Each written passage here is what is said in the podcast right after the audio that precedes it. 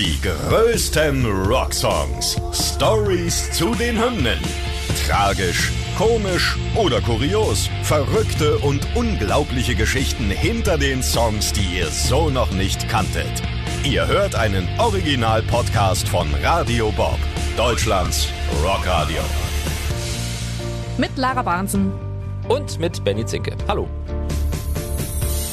Heute Californication von den Red Hot Chili Peppers. Pay your surgeon very well to break the spell of aging. Celebrity skin.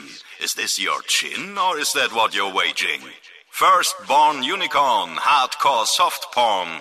Dream of Californication.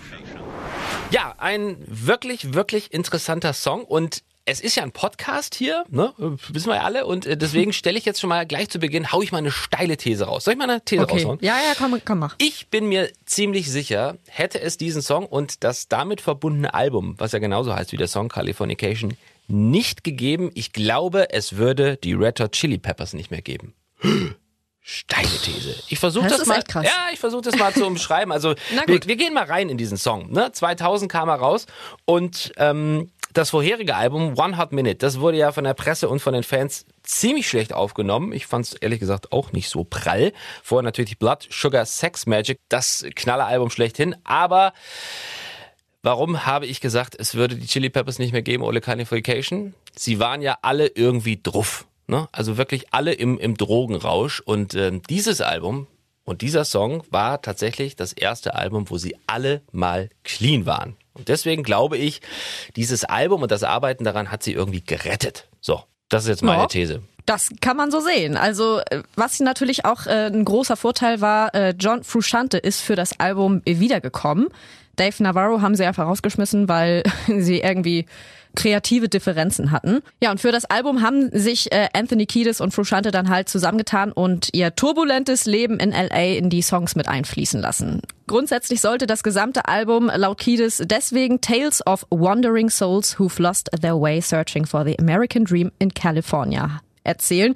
Daraus entstand äh, der Name für den Song und äh, dann auch das Album. Genau, dann waren die Lyrics schon mehrere Monate fertig. Es hat aber dann noch ein bisschen gedauert, bis der Rest der Band sich einigen konnte. Es gab dann doch hier und da ein bisschen Knatsch im Proberaum. Ne? Und äh, Anthony Kiedis hat dieser Song Californication aber so sehr am Herz gelegen, dass er wirklich viel Zeit darauf verbracht hat, dann auch die passenden ja, Instrumente zur Musik zu finden und ähm, hat sich mit der Band dann einigen können und hat da mal gesagt, die Lyrics sind die besten, die er je geschrieben hat. Da kommen wir später noch zu oder gleich können wir eigentlich schon drauf eingehen, weil diese Song-Lyrics bei Californication waren mir auch nicht so bewusst, was da eigentlich alles dahinter steckt. Also so viele Querverweise auch. Äh, wir werden gleich über Kurt Cobain sprechen, über Courtney Love. Also Wahnsinn. Ja. Ähm, aber es ist natürlich erstmal vielleicht interessant, Californication zu erklären. Also Kalifornien ist uns allen klar, auch uns äh, kleinen Europäern, die vielleicht noch nie im großen Amerika waren. Ne? Kalifornien, das große Land, alle träumen davon. Es fließt Schön Milch, warm. ja, Milch und Honig, schöne Frauen, schöne Männer, schöne Körper, Strand. Strand. Ach, könnte jetzt direkt los. Aber wir haben auch alle schon mal gehört, dass äh, Kalifornien auch so seine Schattenseiten hat. Und genau darum geht's halt in diesem Song. Und deswegen heißt der Song auch nicht einfach Kalifornien, sondern heißt Californication. Fornication zu Deutsch Unzucht und das fasst ja eigentlich alles zusammen, ähm, ja, was den Menschen da in der westlichen Welt so begegnet. Ne? Sex, Reichtum, Berühmtheit, so als oberste Priorität. Also das vermeintlich auf den ersten Blick Schöne und Ästhetische ist auf den zweiten Blick gar nicht so schön, denn eigentlich ist es nur ne, Küsschen rechts, links und Oberflächlichkeit und nicht so richtig, richtig echte Gefühle. Und die Red Hot Chili Peppers haben diese Wortkreation für sich mal beansprucht, aber gab's schon vorher, wenn man ehrlich ist. Ja, äh, 1972 im Time Magazine, da wurde das äh, Wort schon einmal benutzt. Sie haben sich das dann ja trotzdem so zu eigen gemacht und äh, man verbindet das ja schon irgendwie mit den äh, Red Hot Chili Peppers, würde Also- ich jetzt mal sagen. Genau, ich will jetzt das Time Magazine nicht in Abrede stellen, aber wir kennen Californication erst dank der Chili Peppers. So, und jetzt haben wir schon gesagt, hauptsächlich gibt's Erfahrungen, die einfließen von Kiedis und, und John Frusciante aus ihrer Zeit in Los Angeles. Da kann man ja mal drüber sprechen, welche das so sind. Ja, also zum Beispiel Hollywood, ne? Also äh, in der Zeile Space may be the final frontier, but it's made in a Hollywood basement. Mhm. Oder auch, äh, wie du ja schon sagtest, American Dream, dieses berühmt werden. Uh, Little Girls from Sweden dream of silver screen quotations. Mhm. And buy me a star on the boulevard. Natürlich. Also, klar, das braucht man. Dann hat also Hollywood geschafft. Boulevard muss auch mit drinne sein, na klar. Mhm.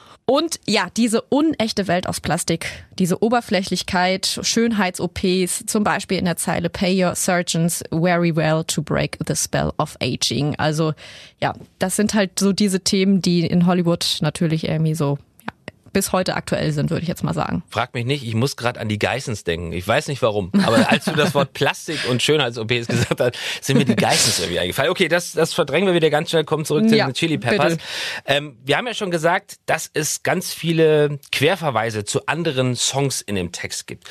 Zum Beispiel geht es um das Album Celebrity Skin von der Band The Hole. Da ist Courtney Love äh, als Frontfrau unterwegs. Dann geht es noch um Dorothy Stratton, deren Leben und Ermordung durch ihren Ehemann in dem Buch The Killing of the Unicorn aufgearbeitet wird. Firstborn Unicorn ähm, ist ja auch als Textzeile in Californication drin. Und dann, wie soll es anders sein, der große Kurt Cobain hat es auch in den Song von den Red Hot Chili Peppers geschafft. Ja, da gibt's zum Beispiel die Zeile And Cobain, can you hear the spheres singing songs of station to station? Und da, davon gibt es halt noch einige mehr. Also Kurt Cobain wird da dann tatsächlich öfter angesprochen. Aber auch zum Beispiel der Heimatplanet von Prinzessin Leia aus Star Wars. Mhm. Äh, ich weiß nicht ganz genau, wie es ausgesprochen wird, diese Alderans oder sowas. Das werden uns die Star Wars äh, Junkies jetzt gleich schreiben. Äh. Ja, ich meine, ich mag wirklich gerne Star Wars, aber ich weiß es nicht mehr, wie das ausgesprochen wird. Ist egal, aber Prinzessin Leia hat's auch reingeschafft. Ja, also man könnte halt schon irgendwie sagen, das ist alles so übertrieben, überzeichnet. Äh, sie hauen da irgendwie so alles, was so Hollywood-mäßig äh, passiert ist, hauen sie einfach in einem Song raus. Mhm.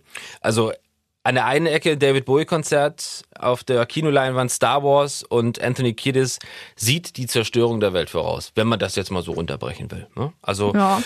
Steckt schon ganz schön was drin. Auch das Video, Jonathan Dayton und Valerie Ferris haben äh, Regie geführt, zeigt die Bandmitglieder in so einer Art Videospiel. Ich weiß nicht, ob du es noch vor Augen hast. Ist ja jetzt auch schon boah, über zwei Jahrzehnte alt, der Song, mhm. und das Video auch. Und die Band performt den Song Californication in den Wolken. Also auch im Video ist das alles so ein bisschen ja, unecht und nicht so ganz real. Also auch irgendwie das Video, ja, spiegelt eigentlich den Text wieder, wenn man so sagen kann, ne?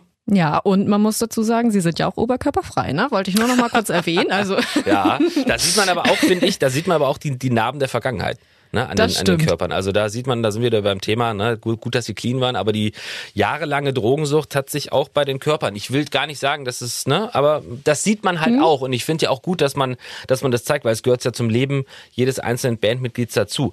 Aber sie werden halt auch im Video in so einer animierten Welt gezeigt, ne? Sie nehmen, ja, genau. Ne, das ist so passt irgendwie ähm, zum ganzen Song. Also wunderbar. Ich habe schon, wir haben schon einen Podcast hier gemacht, wo ich das Video eher langweilig fand, ne? Bei Metallica habe ich eher so gedacht, hm, das hätte man auch mal ein bisschen schöner machen können können, so bei Nothing Else Matters, aber Californication, da gebe ich äh, den Daumen hoch, wie man äh, ja heutzutage sagt. Ja, und äh, nicht zuletzt deswegen ist es zum Beispiel bei YouTube auch ähm, richtig oft schon angeklickt worden. Mhm. Äh, über 800 Millionen Mal. Also definitiv boah. ein großer Kann Erfolg. Sich sehen lassen. Kann sich sehen lassen.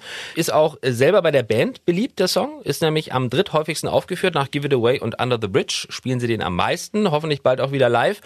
Das Album, ja, haben wir schon gesagt, ne? das erste, bei dem alle wirklich clean waren. Ich nachdem ich jetzt mich so mit dir ausgetauscht habe, unterstütze ich meine eigene These vom Anfang nochmal, indem ich sage, ich bin der Meinung, ohne dieses Album wäre es vorbei gewesen mit den Chili Peppers. Also ich weiß nicht, ob sie sich aufgelöst hätten. Aber ja, also das hat natürlich jetzt nochmal so einen Aufschwung gebracht und hat die Jungs natürlich auch dazu gebracht, clean zu bleiben. Also ja. ich würde jetzt mal sagen, wenn das jetzt, wenn das nächste Album wieder so ein Flop gewesen wäre, dann wären sie eventuell doch wieder zurück in die Drogensumpf sozusagen gestiegen. War, also, denke ja. ich auch, denke ich auch. Also nein, das kann man ja auch mal so, ne? kann man ja auch mal so sagen. Ähm, ist bis heute das mit Abstand erfolgreichste Album der Band. Ich mag es sehr. Ich glaube, man kann auch sagen, am Ende waren sie wirklich sehr fokussiert, auch wenn es lang gedauert hat, zum Song die passenden Instrumente zu finden. Am Ende waren es drei Wochen, in denen das komplette Album aufgenommen wurde und äh, es hat sich gelohnt, wie ich finde. Das unterstütze ich. Die größten Rocksongs. Stories zu den Hymnen. Ihr wollt mehr davon? Bekommt ihr jederzeit in der MyBob-App und überall, wo es Podcasts gibt. Und die geballte Ladung an Rocksongs gibt's nonstop in den über 40 Rockstreams, in der App und auf radiobob.de. Radio Bob. Deutschlands Rockradio.